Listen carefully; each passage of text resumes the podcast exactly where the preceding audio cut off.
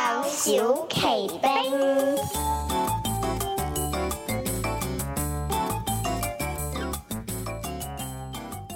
歡迎加入我哋，成為宣教小騎兵，一齊用祈禱實踐主耶穌嘅大使命。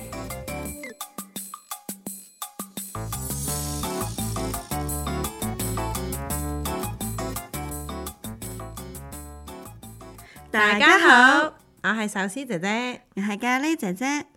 今日咧，我哋會為南蘇丹嘅小朋友祈禱。壽司姐姐啊，你知唔知道南蘇丹嘅小朋友原來大部分啊都唔識字噶？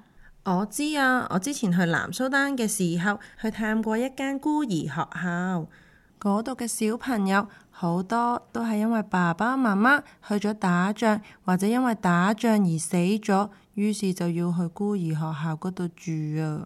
嗰度啲小朋友啊，冇機會讀書噶，佢哋咧個個都忙住咧要織布，然後攞出去賣，賺取生活費。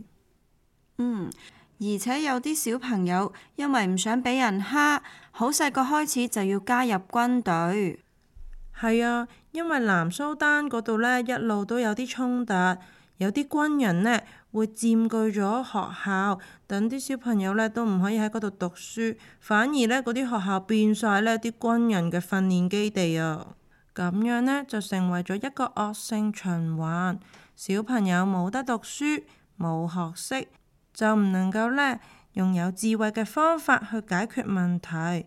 亦都唔能夠明智咁樣呢去做出正確嘅決定，結果佢哋只能夠呢學習而家嗰啲軍人嘅方式，用暴力去解決問題。雖然呢，南蘇丹又缺乏老師，又缺乏教材，啲學校呢又俾人佔據咗，但係呢，神呢係冇放棄過，亦都冇忘記過蘇丹嘅人民。佢呢呼召咗唔同嘅人嚟關心同埋愛佢哋。其中一個呢，就係南蘇丹人詹姆士啦。本身呢，佢攞到美國嘅綠卡，可以喺嗰度生活嘅。不過佢見到家鄉嘅需要嘅時候，佢就放棄咗佢嘅綠卡，留咗喺南蘇丹教孤兒讀書。佢哋冇課室㗎，佢哋嘅課室就係三棵樹啦。一棵樹下邊，佢就教佢哋讀英文 A、B、C、D。喺第二棵樹下邊，佢就同佢哋上數學堂一、二、三、四。而喺第三棵樹下邊，佢就同嗰啲小朋友講。神愛世人，神亦都好愛你哋。係啊，神真係好愛南蘇丹裡面嘅人。神除咗呼召詹姆士留喺南蘇丹度服侍呢啲孤兒之外，神仲喺外國都呼召咗宣教士入到去南蘇丹入面服侍。有一個美國嚟嘅宣教士叫做金柏利，本身呢，佢係喺銀行嗰度做行政總裁㗎，做到好高級嘅職位㗎啦。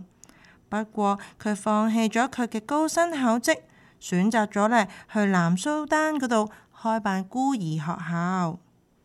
佢喺南蘇丹嗰度當然遇到好多困難啦，甚至呢喺南蘇丹嘅軍人嘅暴力行為之下，佢都受咗好多苦。有人就會問啦：嗯，咁樣值唔值得㗎？南蘇丹裡面有咁多嘅苦難，神究竟喺邊度啊？但係佢呢就講咗一個德蘭修女嘅故事。有一日，有記者問德蘭修女：當一個小朋友死喺街頭嘅時候，你嘅上帝到底去咗邊啊？修女就回答佢啦：上帝正陪住佢，攬住佢，上帝正正響度陪住佢。你真係應該問嘅係，你到底喺邊度呢？所以金柏利認為，作為天父嘅子女，我哋呢都應該關心天父關心嘅人，陪伴天父想陪伴嘅人。咁我哋一齊為呢一啲天父好愛嘅南蘇丹嘅小朋友祈禱啦！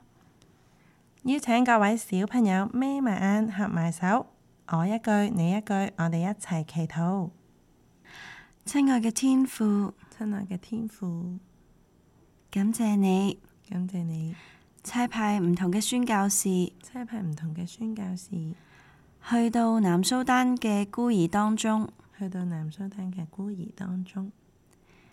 天父，天父，求你保守求你保守同埋擁抱呢啲小朋友，同埋擁抱呢啲小朋友，讓佢哋喺困難嘅環境當中讓佢哋喺困難嘅環境當中可以認識你，可以認識你，知道你好愛佢哋，知道你好愛佢哋，讓佢哋有喜樂讓佢哋有喜樂同平安。同平安。又保守呢啲宣教士又保守呢啲宣教士喺暴力行為之下，喺暴力行為之下，有你嘅保守有你嘅保守同埋看顧。同埋看顧。天父，天父，求你掌管求你掌管南蘇丹呢一個國家，南蘇丹呢一個國家，俾佢嘅政府俾佢嘅政府同埋官員同埋官員可以有效地可以有效地管治國家，管治國家，讓人民讓人民可以過平安嘅生活，可以過平安嘅生活，又讓小朋友又讓小朋友有機會讀書，有機會讀書，有機會改善生活，有機會改善生活，有智慧有智慧作正確嘅抉擇。作正確嘅抉擇。感謝主，感謝主，奉主耶穌基督嘅名求，奉主耶穌基督嘅名求。阿門。呢兩集我哋認識咗蘇丹同埋南蘇丹，希望各位小朋友都可以將佢哋嘅需要擺喺心上面，隨時為佢哋祈禱。如果家長同小朋友想重溫今日嘅內容，可以參考《宣教日引》二零二三年十二月八號嘅文章。鼓勵大家都可以喺我哋節目下面嘅 link 嗰度訂閱屬於你自己嘅宣教日引，或者下載宣教日引嘅 app 都得㗎。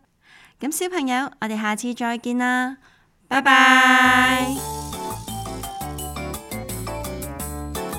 歡迎加入我哋，成為宣教小騎兵，一齊用祈禱實踐主耶穌嘅大使命。宣教小奇兵。